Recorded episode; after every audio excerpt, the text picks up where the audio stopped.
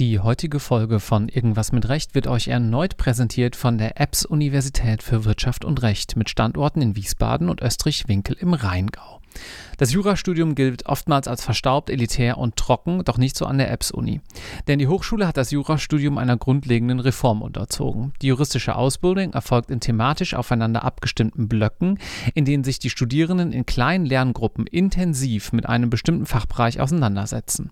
Bei der Vorbereitung auf die erste juristische Prüfung profitieren die Studierenden zudem vom integrierten einjährigen Examinatorium zur Erreichung der persönlichen Bestnote. Und das mit Erfolg.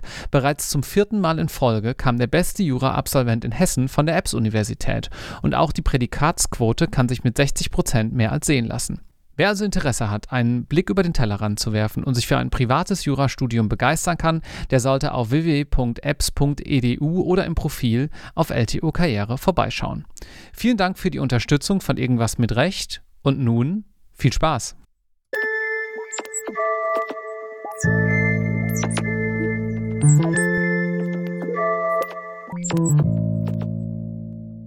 Herzlich willkommen zu einer neuen Episode Irgendwas mit Recht. Mein Name ist noch immer Marc Ohrendorf und ihr hört euren Jura-Karriere-Podcast von LTO und LTO Karriere. Heute bin ich im schönen Köln, hatte eine nicht ganz so weite Anreise wie manchmal sonst und habe das große Vergnügen, mit Philipp Kühn zu sprechen. Hallo Philipp. Hi, Marc, grüß dich. Philipp, du arbeitest für Ebner Stolz hier in Köln als Anwalt, ne? Genau, richtig. Und was machst du da so? Also ich bin am Kölner Standort von Ebner Stolz. Wir haben ja relativ viele Standorte. Ich glaube, ich habe irgendwann aufgehört zu zählen, mittlerweile 14 Standorte. Rechtsberatung tatsächlich nur an den größeren Standorten. Wir sind ja klassisches Beratungshaus mit allen vier äh, Säulen, also Wirtschaftsprüfung, Steuerberatung, Rechtsberatung, Unternehmensberatung. Und hier am Kölner Standort bin ich Counsel und leite da den Bereich IT-Recht und Datenschutzrecht. Mhm.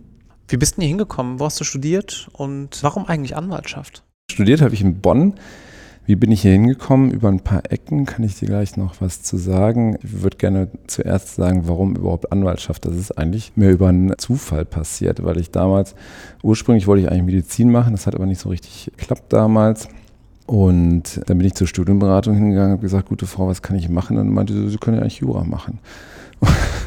Keine Ahnung, warum die das damals so gesagt hat, aber dann bin ich zu einem bekannten Richter äh, gegangen, also zu einem, der mir bekannt war, nicht einer, der bekannt ist. So bekannt ist er, glaube ich, nicht. Ich hoffe, dass ich ihm da jetzt nicht irgendwie was Böses tue, aber jedenfalls habe ich mich dann mit ihm darüber unterhalten und gesagt, hier, was ist das eigentlich, was mache ich da und tralala. Damals fand ich Strafrecht noch ganz toll, kann ich heute nicht mehr nachvollziehen, ehrlich gesagt. Nichts gegen Strafrechtler, aber ist ja häufig so, wenn man von außen auf die Juristerei genau. blickt, dass man dann Strafrecht besonders reizvoll findet. ja, genau, aber das ist heute so gar nicht mehr meins. Aber dann habe ich einfach Jura studiert, habe ich mich eingeschrieben in Bonn, habe angefangen zu Jura zu studieren. Das hat ganz gut geklappt. Und erst äh, in einer mittelständischen Kanzlei angefangen zu arbeiten und habe da tatsächlich ein bisschen allgemeines Zivilrecht gemacht und links und rechts geguckt, hatte mal geplant, auch mal im Arbeitsrecht zu sein, weil ich auch bei ähm, CMS als Wiss mit meinem Arbeitsrecht tätig war und habe dann aber, dadurch, dass ich mich auch mit IT und EDV auskenne und so, kam immer die Frage, ja, Sie kennen sich doch mit EDV und IT aus und so, wir haben ja IT-rechtliche Sachen, auch wollen Sie das nicht machen. Mhm. Dann habe ich mir ein Fachanwaltshandbuch für IT-Recht geholt und habe mich da eingelesen. Und das Erste, was ich gesehen habe, war die Abhandlung äh, Werkrecht oder Dienstrecht in der äh, Softwareentwicklung, damals noch nicht bezogen auf irgendwelche agilen Sachen, was ich ja heute leidenschaftlich gerne mache, aber damals habe ich gedacht, ach Gott, das ist sehr dogmatisch. Ich kann vorwegnehmen, IT-Recht ist eigentlich in wenigen Bereichen wirklich dogmatisch, sondern mehr praxisbezogen und auch ziemlich spannend, muss ich ehrlich gesagt sagen. Aber ja, das ist nochmal was anderes. Und dann bin ich in einen Versicherungskonzern gewechselt, einfach um die Möglichkeit zu haben, um nur IT-Recht zu machen, kombiniert dann auch schon mit Datenschutzrecht. Und der Vorteil einem großen Konzern bei, bei der Talangs AG, äh, ist der große Versicherungskonzern, der über den ganzen HDI-Marken hängt, in Hannover war das, ist natürlich, dass die ganz andere Fälle haben IT-rechtlich. Da verhandelt man mit Playern am Markt, die sonst kleinere Unternehmen nicht verhandeln würden, also ne, Amazon oder was auch immer. Und da habe ich bin ich also so richtig tief dann ins IT-Recht reingegangen und von, von da aus bin ich nochmal in eine äh, IT-rechtliche Boutique gewechselt. Dann hat es mich nochmal in ein Unternehmen gezogen, aber ganz, nochmal ganz anders, äh, nämlich in die Modewelt tatsächlich, zu Esprit nach Ratingen Und ähm, weiterhin kam, aber als Jurist. Weiterhin als Jurist, genau, genau. Nee, also Jeans habe ich nicht gestaltet. Ich glaube, die hätte auch keiner gekauft, ehrlich gesagt. aber nee, und da habe ich auch IT-Recht gemacht, weil das ist ja das Schöne mittlerweile und den so kriegt man auch ganz klar zu spüren, wenn man ein bisschen mit Erfahrung im Markt tätig ist mit IT-Recht jedes Unternehmen oder jede Kanzlei braucht mittlerweile IT-Recht und Datenschutzrecht, weil es halt einfach ohne nicht geht. Und wenn man in Unternehmen tätig ist oder wenn man sich Unternehmen betrachtet, die neben, jetzt wenn wir Esprit neben, ähm, neben Retail natürlich einen ganz starken E-Commerce-Markt haben, dann erklärt sich das von selber, warum ich da natürlich auch IT-Juristen brauche. Es gibt ohne IT-Verträge, die verhandelt werden müssen. Es gibt IT-Projekte, die mit betreut werden müssen. Es kam irgendwann die DSGVO und die DSGVO-Umsetzung, was natürlich, wenn man so ein bisschen den Markt betrachtet, hat man das gesehen. Auf einmal sind ganz viele Leute Partner geworden mit dem Thema, äh, weil das enorm Wasser auf die Mühlen der Datenschutzrechtler getrieben hat, die damals schon den Datenschutzrecht gemacht haben und immer so ein bisschen belächelt worden sind. Ich habe vor der DSGVO mit dem Datenschutz schon ein bisschen angefangen, aber so richtig heiß wurde das natürlich als mit der Datenschutzgrundverordnung. Deswegen zu diesen alten BDSG-Vorvätern kann ich mich nicht zählen, weiß ich aber auch gar nicht, ob das unbedingt zwingend erforderlich ist. Genau, und so bin ich in die Anwaltschaft gekommen. So bin ich auch zum IT-Recht äh, gekommen, zum Datenschutzrecht, wollte aber da mir die Beraterseite immer mehr auch gelegen hat. Das kommt einem natürlich innerhalb eines Unternehmens auch sehr stark mhm. zum Vorteil, wenn man auch einfach, wenn man nicht so dieser, ich will da jetzt keinem zu nahe treten, aber dieser klassische Inhouse-Jurist, Juristin ist, die dann sagen, nee, so geht's nicht, kommen in zwei Wochen nochmal wieder. Ne? Die haben ja eine ganz andere, je nach Struktur. Es gibt auch Unternehmen, die haben interne Verrechnungssätze und sowas alles. Das will ich gar nicht, oder auch tatsächlich mit Billables arbeiten, habe ich von ein großer Verlag war das, ich weiß gar nicht mehr, wer das war, ähm, mal gehört. Aber ansonsten ist die Motivation natürlich irgendwie als externer beratender Anwalt irgendwie ein bisschen was anderes. Lass mich da mal ein kleines bisschen reingehen. Du hast jetzt schon so viele verschiedene Themen ja. aufgeworfen.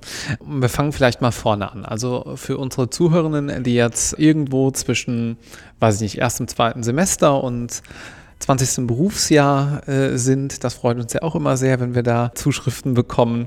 Ordnen wir erstmal vielleicht ein kleines bisschen ein. Also IT-Recht, du hattest gerade eben das Beispiel Inhouse. Bleiben wir einfach mal bei dem Beispiel, weil ob du das jetzt extern berätst oder Inhouse, das Problem an sich bleibt ja ein ähnliches. Und da möchte ein großes Unternehmen, sagen wir eine Modekette, weil wir gerade bei dem Beispiel waren, ähm, einen Webshop aufmachen. Was sind so typische Probleme, die es dann zu regeln gilt? Oder Verträge, die es zu schließen gilt, könnte man ja auch sagen. Weiß ich gar nicht, wo ich anfangen möchte, vor allem wenn du sagst, einen Webshop aufmachen.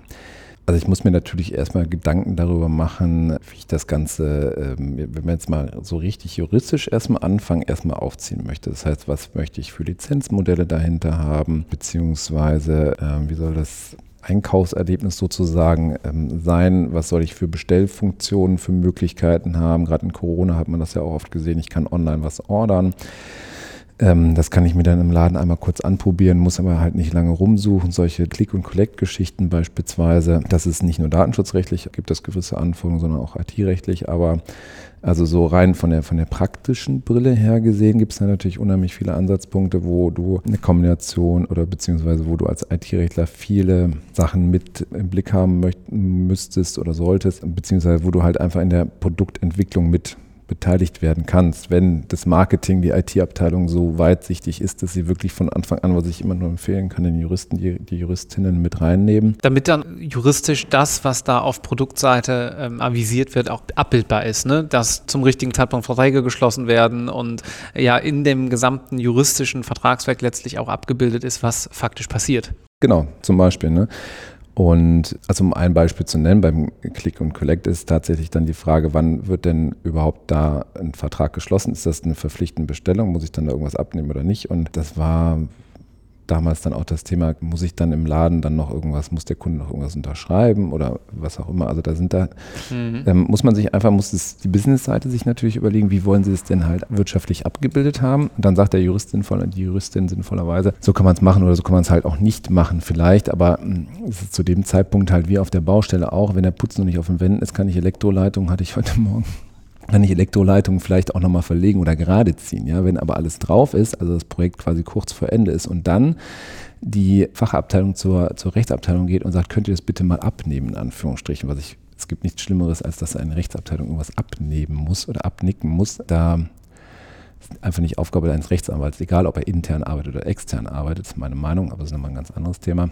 Aber ähm, viel massiver bei diesen Webshop-Geschichten sind natürlich die ganzen Hintergrundstrukturen. Also ist das SAP-basiert? Ist das Amazon-basiert oder was auch immer? Was habe ich da für Lizenzstrukturen dahinter? Ich habe den Fachabteilungen mal gesagt, letztendlich muss ich verstehen, was ihr da alles machen wollt, wer damit alles arbeiten soll, wo das Ganze laufen soll, damit ich dann prüfen kann, dass ihr nach den Verträgen das damit machen dürft, was ihr wollt. Weil gerade je größer der Anbieter ist, desto schmerzhafter wird es nachher, wenn ein Software-Audit kommt und da festgestellt wird, dass du in einem Lizenzbreach bist, also letztendlich etwas tust, wofür du keine Lizenz gekauft hast. Und dann halt natürlich, aber ich glaube, das machen die Kleinen dann genauso wie die Großen, die halten dann gerne die Hand auf und sagen Zahlemann und Söhne mhm. oder Töchter. Gut, das heißt, da geht es ja letztlich auch ziemlich viel um Kommunikation, was du da gerade beschreibst. Ne? Gute Kommunikation, teamübergreifend, auch sozusagen äh, backgroundübergreifend und rollendübergreifend am Ende des Tages. Wir werden nachher noch mal ein kleines bisschen ähm, über das Thema agiles Arbeiten sprechen, wo man ja meistens auch teamübergreifend tätig ist.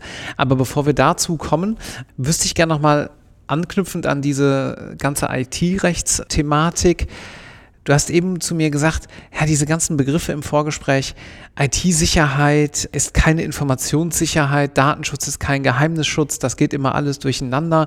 Fangen wir mal mit dem ersten an.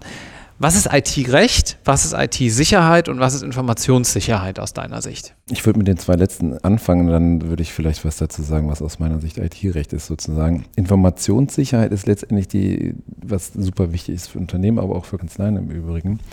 Äh, die, die Sicherheit der Informationen, also quasi die, die Sicherheit der ähm, Informationstechnik, die im gesamten Haus läuft, sozusagen. Also ist, ob ich da eben mit einem Hacking-Angriff rein kann und dann zum Beispiel mir die Gegensprechanlage von der Tiefgarage anhören kann oder nicht. Ich bin kein Techniker, deswegen wenn Techniker zuhören und sich gerade irgendwie die Fingernägel bei denen kreuzen, äh, seht es mir nach. Aber das wäre das wäre so mein, mein Verständnis. Und IT-Sicherheit ist halt viel mehr, äh, wobei das natürlich auch irgendwie miteinander greift, aber Informationssicherheit ist halt viel weiter gefasst. Und in dem besagten Konzern, wo ich eben gesagt habe, da gab es einen Informationssicherheitsbeauftragten, mit dem ich sehr gut zusammengearbeitet habe, und der hat mir immer furchtbar auf die Finger geklopft, wenn ich gesagt habe, IT-Sicherheit, weil das halt zu kurz gesprungen ist. Das ist halt mhm. nicht die Sicherheit der IT, sondern die Sicherheit der Informationen, die natürlich dann auch über die IT läuft sozusagen. Und IT-Recht ist super weit gefasst, weil das letztendlich alles Rechtliche umfasst, wo irgendwie IT eine Rolle spielt. Das können ähm, Lizenzverträge sein, das können IT-Projektverträge sein, das können Service-Level-Agreements sein im Hosting-Bereich oder im Betriebsbereich, wenn Software betrieben wird. Das kann aber natürlich genauso auch gut die, das Thema sein, dass ich für eine Software eine Marke anmelden möchte zum Beispiel mhm. oder irgendwie das Thema habe, ab wann ist denn meine Software eigentlich urheberrechtlich geschützt, kann ich die patentieren oder nicht? In Deutschland relativ schwierig, aber ist ein anderes Thema.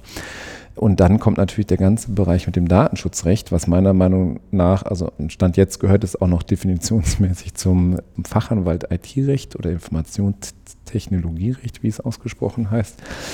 In der Fachanwaltsbezeichnung eben das Datenschutzrecht. Ja, das gehört genauso gut meiner Meinung nach zum IT-Recht mit dazu, weil das äh, integral miteinander verwoben ist. Wenn ich IT-Produkte berate, was ich ja letztendlich, du hast eben das mit der Kommunikation angesprochen, das ist ein unheimlich wichtiger Punkt. Als Anwalt bin ich halt, und das ist eigentlich hoffentlich egal, ob ich dann als externer Anwalt tätig bin oder als interner Anwalt tätig bin, in erster Linie bin ich vor allem Rechtsberater. Mhm. Ja, also das heißt, ich berate auch zu einem Beratungsprozess.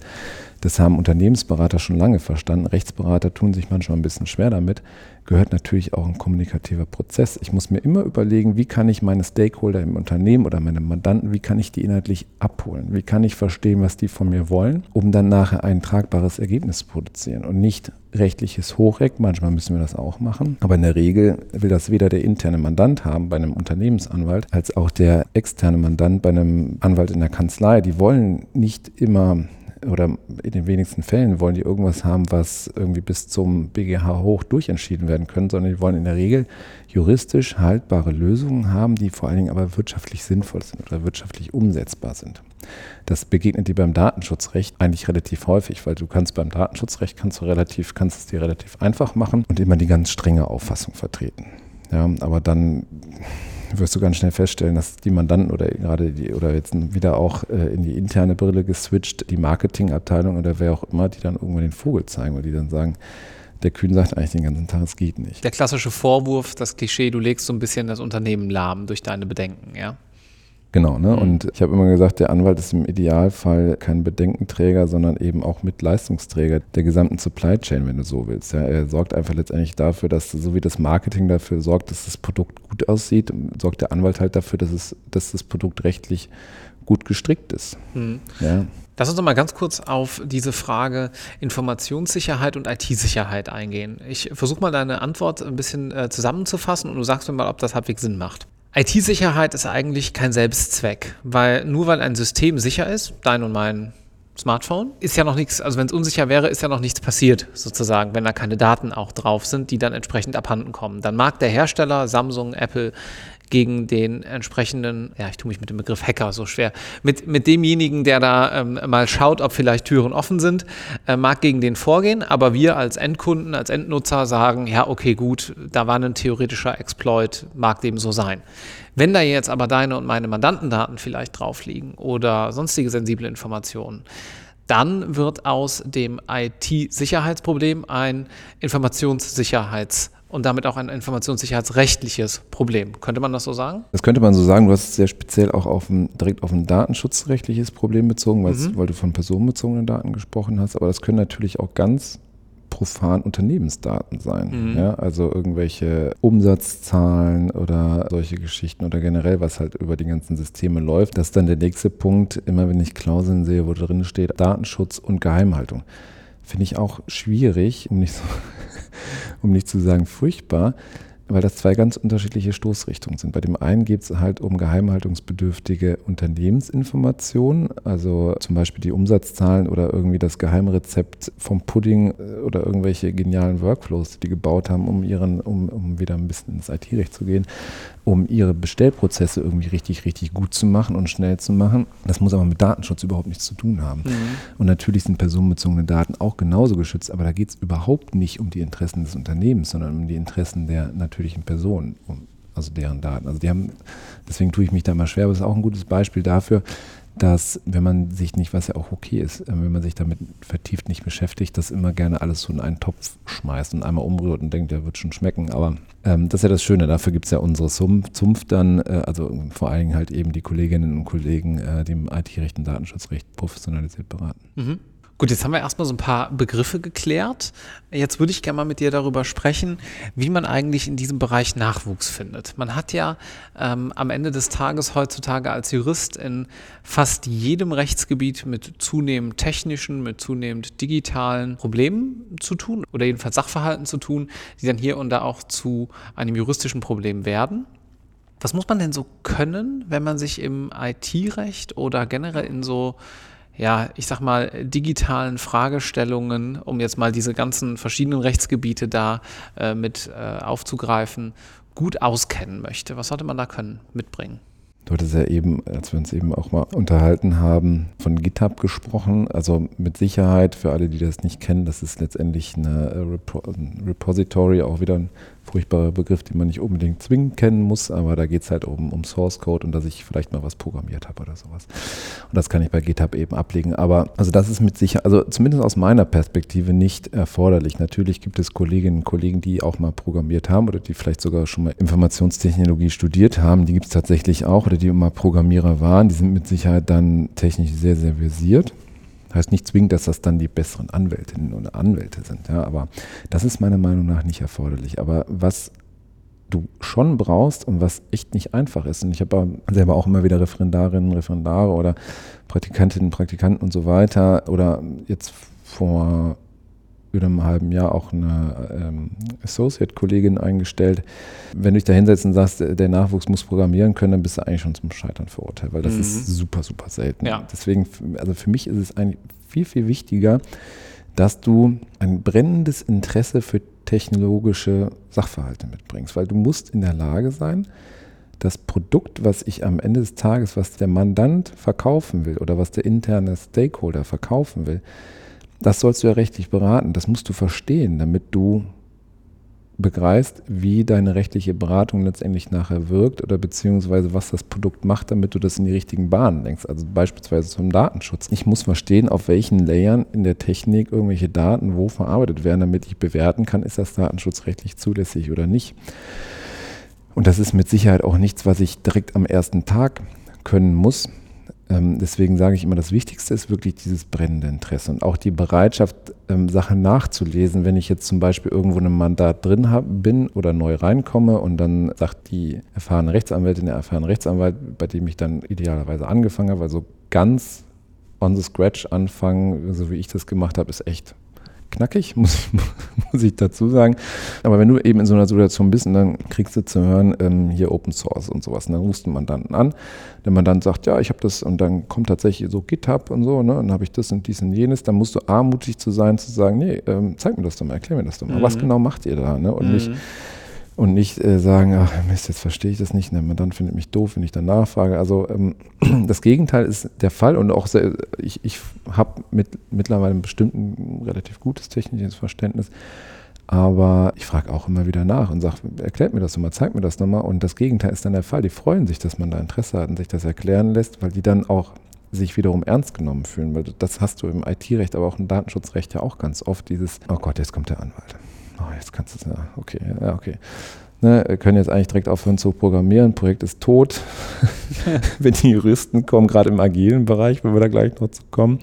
Aber wenn du dann eben zeigst, dass du da ganz anders drüber denkst und fühlst, dann nehmen die dich auch einmal als als jemanden wahr, der Mehrwert da reinbringt. Und das ist eben das, das Spannende. Und das kannst du nur, wenn du eben Interesse hast an den Sachen und mit Sicherheit ist es auch nicht von Nachteil, wenn ich mich irgendwie eine gewisse Zeit in meinem Leben mal mit Computern beschäftige. Ich habe bei mir, wir hatten eben darüber gesprochen, ich komme halt aus einer Generation, wo wir noch mit MS-DOS irgendwelche Spiele gestartet haben und ich habe bestimmt auch viele Computerspiele gespielt und so, aber das, da setzt du dich automatisch mit der Technik auseinander ne? und hängst halt mit deinen Freunden, Freundinnen irgendwie rum und probierst aus, Windows wieder ans Laufen zu kriegen, wenn du nachts um drei auf einer LAN-Party bist und alles läuft nicht und sonst irgendwas und dann weißt du halt, wie eine MS-Config funktioniert und sowas alles.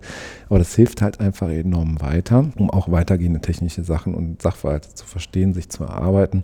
Und wenn du das nachher irgendwie übereinander kriegst mit einem guten Berater gehen, also auch irgendwie Interessen und, und Leute auch mitzunehmen, einzufangen und dann irgendwie noch das Ganze gut verpacken kannst als Paket, dann bist du echt richtig gut aufgehoben im IT-Recht, im Datenschutzrecht. Das heißt, so ein bisschen ist eigentlich auch die Frage, wenn du eben übrigens zur Erläuterung für die Zuhörenden gesagt hast, ja, wir haben da eben drüber gesprochen, wir führen natürlich immer ein kleines Vorgespräch und äh, da äh, planen wir so ein bisschen, was, worüber wir uns gleich unterhalten.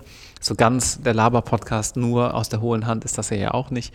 Wenn du sagst, ja, so ein bisschen vielleicht mal ein bisschen Computer gespielt früher und auch ein bisschen mehr in der Jugend, ja, dann müsst ihr da draußen, wenn ihr auch in diese Gruppe fallt, zumindest nur noch es irgendwie schaffen, das geschickt in eurem Lebenslauf auszudrücken, damit man das auch sehen kann und es nicht ganz so komisch sich liest.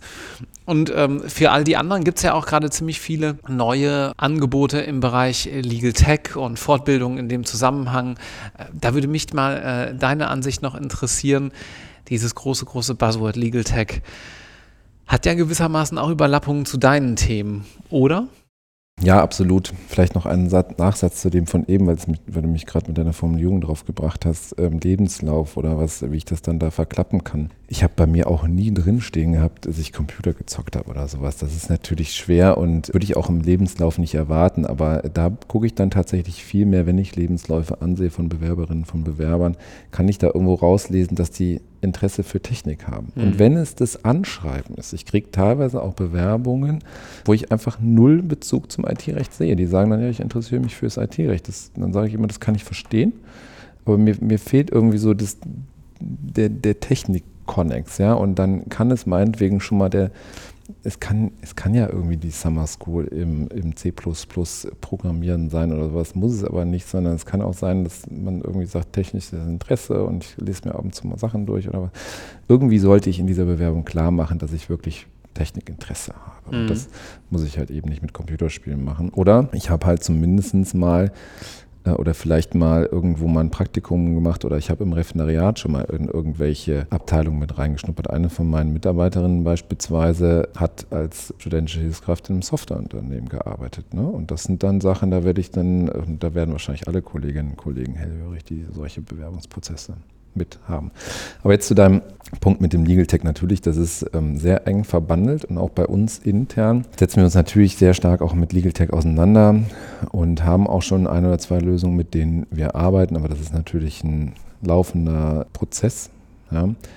Und ähm, wobei man bei Projekten muss man immer gucken, Projekte sind ja irgendwann zu Ende. Ich glaube, Legal Tech ist halt einfach nicht zu Ende. Deswegen, mhm. wenn man dann, wenn man wieder in die agile Welt springt, ich würde da eher von Produkt reden, weil das ist ja immer, das ist ja fortlaufend. Und ähm, das sind tatsächlich mehr Kolleginnen und Kollegen, die halt aus dem Legal Tech und da, ähm, aus dem IT-Recht und aus dem Datenschutzbereich kommen, einfach weil wir uns mit Software auskennen. Und Legal Tech hast du ja auch oft, wenn du es nicht intern entwickelst, was die wenigsten können, weil du einfach Entwickler brauchst, und die sind ja super, die sind ja noch rarer als IT-Rechtler und Datenschutzrechtlerinnen, musst du halt mit irgendwelchen Anbietern sprechen und dann hast du direkt wieder einen IT-Vertrag, den du mit denen ähm, schließt. Aber nicht nur deswegen, da kommt, glaube ich, da auch einfach wieder das Technikinteresse mit raus, was den Kolleginnen und Kollegen irgendwie im Blut steckt, die IT-Recht und Datenschutzrecht machen. Deswegen beschäftigen die sich, glaube ich, vermehrt dann mit Legal Tech. Und klar ist das was, was mich auch super brennend interessiert, weil ich halt einfach irgendwie auch ein, auch wenn man es mir nicht ansieht, so ein, so, so ein tatsächlich irgendwie so ein Techie bin und finde auch Smart Home und sowas alles, obwohl ich Datenschutzrechtler bin, mega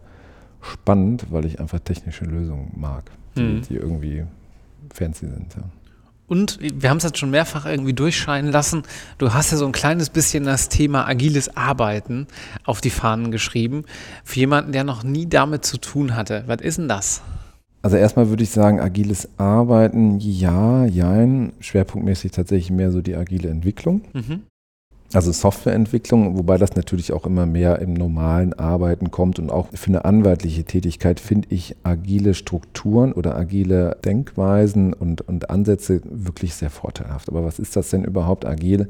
Agiles Arbeiten ist tatsächlich oder agile Entwicklung ist halt mehr vom Produkt her gedacht sozusagen was will ich am Ende des Tages haben und wenn ich an irgendeinem Punkt, jetzt mal wirklich so ganz, ganz grob zusammengefasst, ähm, und wenn ich irgendwo ein, ein, auf einer Hälfte des Prozesses feststelle, eigentlich will ich ja was ganz anderes haben als das, was ich ursprünglich mal bestellt habe, dann will ich halt in der Lage sein, das irgendwie anzupassen. Das nennt man diesen Moving Target Effekt, also der, das, das bewegliche Ziel. Und da geht es mehr um den Weg zum Ziel als das Ziel selber. In einfachen Worten gefasst bei Software sagst du nicht vor Projektbeginn, so und so muss die Software aussehen, die, die technischen Anforderungen soll es haben, Lastenheft, Pflichtenheft. Und dann wird wasserfallmäßig abgearbeitet. Das ist eine Programmiermethode, Wasserfallmethode. Also Wasserfall bedeutet auf gut Deutsch, man macht erstmal alles fertig und nachher wird es äh, drüber gekippt und deswegen Wasserfall. Genau, ne? und dann läuft das so kaskadenmäßig sozusagen ab. Das ist der Wasserfall dann. Im Agilen ist es halt genau anders. Da sagst du nur, definierst du nur im Groben, was du haben möchtest und definierst vor allen Dingen ähm, User Stories. Das heißt, du sagst, was, welches Erlebnis soll der Nutzer haben, wenn er das in den und den Prozess macht und so weiter und so fort. Und ähm, das kannst du immer weiter, die User Stories kannst du immer weiter in sogenanntes Product Backlog reinfüllen äh, und daraus werden dann in sehr kleinen Schritten werden da Sachen abgearbeitet. Die nennt man Sprints, meistens zwei Wochen, so iterative Einheiten nennt man das auch. Es sind viele Wörter, die man da benutzen kann, um zu zeigen, dass man sich damit auskennt oder vielleicht auch eben nicht. Aber der große Unterschied ist, dass dieses Product Backlog im Gegensatz zum Wasserverhalten nicht feststeht. Das heißt, du kannst da immer wieder neue Anforderungen reinkippen und die dann auch wieder hoch priorisieren und sagen, ich habe was interessiert mich mein äh, Gerede von gestern? Ja, ich habe gestern Abend gelesen, irgendwie die und die Lösung ist super, super hip und deswegen irgendwie, weil ich ein TikTok-Video gesehen habe oder was auch immer, ja, dann pushe ich das halt nach oben, dann kann ich gucken, dass das dann in den nächsten zwei Entwicklungszyklen mit reinkommt. Und wenn man sich jetzt, und da gibt es noch viele andere Rollen und so weiter, aber ich will da jetzt gar nicht könnte mir zwei Stunden darüber erzählen. Also ich halte ja auch Vorträge zu dem Thema. Mache das oft mit jemandem, der aus der Praxis das dann auch tatsächlich macht, also weniger Jurist, sondern mehr dann Praktiker, wo wir immer eine Einleitung machen und das ist dann schon alleine eine Stunde Einleitung. Was ist überhaupt agiles Arbeiten nach Scrum, was ich jetzt erzählt habe. Da gibt es auch Kanban, Extreme Programming und so weiter. Deswegen, das würde jetzt relativ zu weit gehen. Aber der wichtige Punkt, warum habe ich mich damals dann als Jurist damit auseinandergesetzt? Das ist jetzt wahrscheinlich gerade das Fragezeichen in den Köpfen von den Leuten, warum ist das nicht gerade für Juristen spannend, ist natürlich, wenn man sich so ein bisschen damit auseinandergesetzt hat, was Wasserfall ist halt ganz klassisch nach Werkrecht. Ich habe ein Werk, das wird definiert, es wird dann ähm, vom Werkunternehmer ähm, hergestellt und am Abschluss und zum Schluss gibt es dann eine Abnahme. Und da gibt es halt das, meine ich, meiner Meinung nach große Missverständnis, ähm, dass viele sagen, im Agilen geht es nicht. Das, ist, das muss Dienstrecht sein, weil ich ja kein Werk habe, was ich definiere. Und das ist halt, Entschuldigung, Mumpitz. Ja. Aber damit man sich, damit man weiß, warum das Mumpitz ist und wie, wie ich da rechtlich reinhaken kann in diese einzelnen Prozessschritte, von denen ich gerade gesprochen habe, muss man verstehen, was dahinter steckt sozusagen. Ich habe den großen Vorteil, dass ich einen älteren Bruder habe, der kein Jurist ist, sondern der Softwaremensch ist in Anführungsstrichen, der sich schon sehr lange damit beschäftigt. Und ich hatte den Augenöffner-Moment, das war tatsächlich im Konzernumfeld, wo ein Dienstleister gesagt hat, die Juristen haben eh keine Ahnung von Agil, da brauchen sie jetzt gar nicht anfangen, mit denen zu reden. Das hat mich so gefuchst, dass ich zu meinem Bruder gegangen bin und sagte, erklär mir mal, was Scrum ist. Und dann hat er nur laut gelacht und gesagt, ich kann dir nicht einfach in fünf Minuten erklären, was Scrum ist. Du musst dich damit auseinandersetzen, musst zu den Scrum-Tischen gehen. Das sind so Legal Meetups. Und dann habe ich das gemacht und habe mich immer weiter damit auseinandergesetzt. Hat am Anfang ein bisschen Überwindung äh, gekostet, weil natürlich ich bin oft nach der Kanzlei dahin gefahren und irgendwie hat man ja dann doch oft einen Anzug an. Da wird man erstmal komisch angeguckt von den Leuten mit den Hoodies und langen Haaren und sonst irgendwas alles. Also paar Vorurteile werden da schon noch erfüllt, aber nicht alle. Was aber auch total okay ist. Und ähm, ich habe das Vorurteil dann meinerseits dann bedient und habe mich dann auch teilweise dahingestellt, habe gesagt, ich sehe nicht so aus wie ein Anwalt, sondern ich bin auch einer und jetzt erzählt mir mal alles, was bei Juristen schon mal im Agilen schiefgelaufen ist und dann ähm, so Juristenbashing in der agilen Welt. Da kannst du halt unheimlich viel lernen über das Mindset der Leute, über das Mindset der Projekte, was da drin steckt und vor allem über diese ganzen Funktionen. Wenn du das, und da bin ich wieder bei dem Punkt von eben, ich muss das Produkt verstehen, ich muss die Arbeitsweise verstehen, damit ich das rechtlich beraten kann. Und dann komme ich irgendwann zu dem Punkt, dass ich auch mit fundierten Argumenten sagen kann, auch im Agilen ist ein Werkvertrag unheimlich gut umsetzbar. Ich habe, was dann letztendlich daran gemündet hat, dass ich weiß es nicht, ob es das allererste war, aber zumindest ein offizielles kommentiertes Muster eines agilen Werkvertrags auch veröffentlichen durfte. Mhm, mh. Okay, das ist eine Rechtsfrage im Agilen. Das ist ja ganz interessant. Aber lass uns nicht noch mal ein kleines eine, bisschen, ja. ähm, lass uns mal ein kleines bisschen so einen Griff dran kriegen. Ich bin Student, ich lerne für eine Prüfung, ich bin Referendar, ich lerne für eine Prüfung, ich bin Anwalt im ersten, zweiten, dritten Berufsjahr, ich schreibe einen Schriftsatz oder einen Vertrag oder was auch immer. Agiles Arbeiten ist doch, so jedenfalls mein Verständnis, oder agile Softwareentwicklung, ja, von der du gerade kommst, ist doch aber auch, so wird vielleicht ein Schuh draus, eine Arbeitsmethode, eine kollaborative Arbeitsmethode im Team, mhm. die ziemlich viel Selbstreflexion auch erfordert, um sich überhaupt mal Gedanken darüber zu machen. Ich laufe jetzt eben nicht nur zum Ziel, sondern ich sage, hm, ich laufe mal zu einem Ziel und danach schaue ich mal, ob mir dieses Ziel noch so gut gefällt. Vielleicht muss ich dann nachher, noch woanders hinlaufen oder ich laufe zu einem Zwischenziel. Genau, das wollte ich gerade sagen. Sind, ich laufe zu Zwischenzielen. Man läuft zu Zwischenzielen, ja. genau, so könnte man es eigentlich sagen. Und andere Menschen laufen auch noch mit, meistens. Das ist das Schöne. Man kann theoretisch sogar das alleine sich alles durchplanen, aber meistens ist es ja doch irgendwo im Team das ist ja für Juristen auch hier und da vielleicht ein bisschen neu, oder? Weil wir doch zwar in Teams organisiert sind, aber viele Arbeitsschritte dann doch eher individuell abgearbeitet werden. Oder sehe ich das ein bisschen zu engstirnig? Nee, das würde ich tatsächlich so das würde ich tatsächlich so unterstreichen, weil das war das, was ich eben gesagt hatte, auch für die juristische Arbeitsweise ist eine agile Denkweise oder eine agile Methodik, Projektvorgehensweise durchaus sinnvoll, weil wie du sagst, dann arbeite ich halt eben nicht nur in der Abteilung, sondern im Team letztendlich an solchen Sachen. Aber ich weiß gar nicht, ob das im Team arbeiten an Projekten. Das kennen wir zumindest auch in größeren Kanzleien. Da arbeiten wir auch in Projekten. Ne? Das sind dann DD-Projekte oder was auch immer. Da arbeiten wir tatsächlich sehr eng auch schon zusammen, mhm. auch schon im Team zusammen. Deswegen wäre das jetzt was, kann Kanzleien oder, oder Unternehmen geben, wo das bei Juristen anders ist. Habe ich auch schon anders erlebt tatsächlich. Aber deswegen ist das das gar nicht, was ich da so herausfordernd sehe, was ich viel herausfordernder finde gerade auch für Juristen, vielleicht auch manchmal für Mandanten, aber wenn man sich mit Mandanten unterhält, finde ich das gar nicht so schlecht, ist das Thema mit diesen Zwischenzielen. Weil Zwischenziele heißt ja auch, ich arbeite iterativ an einem Produkt und gucke mir dann das Produkt an, wenn es noch nicht fertig ist. Mhm. Und dann nicht nur alleine, sondern zusammen mit dem Auftraggeber, also mit dem Mandanten. Das heißt, ich muss als Anwalt die Huspe haben, zu sagen, hier ist der Vertrag, aber guck bitte noch nicht hinten rein, da ist noch nicht fertig, sondern ich habe jetzt vorne schon mal gearbeitet. Ist das so, wie du dir das vorstellst? Ist das Zwischenziel, ist das okay? Oder, oder haben wir vielleicht während wir das lesen, eine ganz andere Idee davon und müssen wir hier und da vielleicht nochmal anpacken. Jetzt gibt es Kolleginnen und Kollegen, die sagen dann immer, ja, aber so arbeite ich doch schon seit 20 Jahren mit dem Mandanten zusammen. Das kann sein, aber äh, wenn man da so ein bisschen an der Oberfläche kratzt, stellt man meistens fest, nee, so richtig haben die das tatsächlich nicht gemacht, weil das sind wirklich unfertige Sachen, die ich dann, also ich habe das auch teilweise in Mandaten so, dass ich so auch arbeite. Zugegebenerweise habe ich da auf Mandantenseite Leute, die auch mit dem Vorgehen ein bisschen bekannter sind, auf, äh, beim Softwarehersteller beispielsweise, wo ich explizit sage, pass auf, das sind dann größere Sachen, wir machen da jetzt mal, wir arbeiten da jetzt mal eine Woche dran, dann schicken wir dir mal rüber, was wir bis dahin haben. Und dann setzen wir uns mal zusammen und gucken, ob das so in die richtige Richtung geht, ob das so ist, wie ihr euch das vorstellt. Aber vielleicht ist das, wir haben, was ja auch immer mehr kommt, Thema, hast eben gesagt, ihr, hat, ihr hattet ja letztens auch die Astrid Kohlmeier, da ist ja auch Legal Design.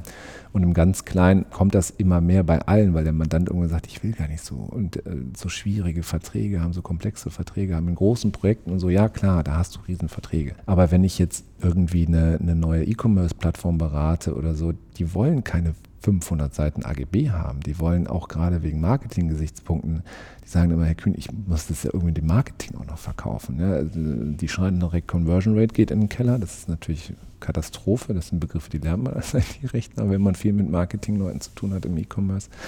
Das wollen die gar nicht. Und das ist viel schöner, wenn der Mandant dir in einer Woche sagt, oh, das ist vielleicht ein bisschen zu komplex oder ich habe es mir doch ein bisschen strukturierter vorgestellt, als wenn er dir nach vier Wochen sagt, und da sind wir wieder auch beim Anwaltsberuf, eher als beim internen und echt ein paar Billebilds da geballert hast und dann feststellst, ich bin irgendwie in die falsche Richtung gelaufen. Mhm. Und das ist, wenn das beide sich darauf einlassen, Mandant und auch Anwalt, Anwältin, dann empfinde ich das als unheimlichen Mehrwert auch in der, in der Vorgehensweise. Ne? Aber das hat halt auch was mit geänderter Erwartungshaltung auf beiden Seiten zu tun, tatsächlich. Hm. Ja, weil du, also um mal wieder das konkret, Beispiel konkret zu machen, also nehmen wir mal an, du arbeitest an einem langwierigen Vertrag, fiktives Beispiel, Paragraph 1 bis 25 in diesem Vertragsding, bei 6, 7 und 8 gibt es so einen ersten Schwerpunkt und hinten gibt es irgendwie noch zwei. Ja. Wenn du jetzt diesen ersten Schwerpunkt nach einer Woche bearbeitet hast und dann stellt sich sich beispielsweise heraus, ach guck mal, jetzt müssten wir das hier aber so und so regeln, dann sozusagen befruchtet ja auch womöglich deine Idee und deine Lösung wieder die Produktentwicklung, ne? weil genau. die dann merken, ach, das ist jetzt aber dann rechtlich ein bisschen kompliziert oder wir haben eigentlich ursprünglich schon zu kompliziert gedacht, wir ändern das noch mal ein kleines bisschen und dann musst du eben nicht den ganzen Vertrag wieder umschmeißen, sondern erstmal nur bis dahin und dann seid ihr aber von da an d'accord und dann geht's weiter. Genau, und wenn du das Ganze jetzt weiterdenkst, wenn du tatsächlich in ein agiles Projekt reingehst, und das muss ja das Produkt, was da agil entwickelt wird, muss nicht zwingend eine Software sein. Das kann ja auch irgendwas anderes im Unternehmenskontext sein.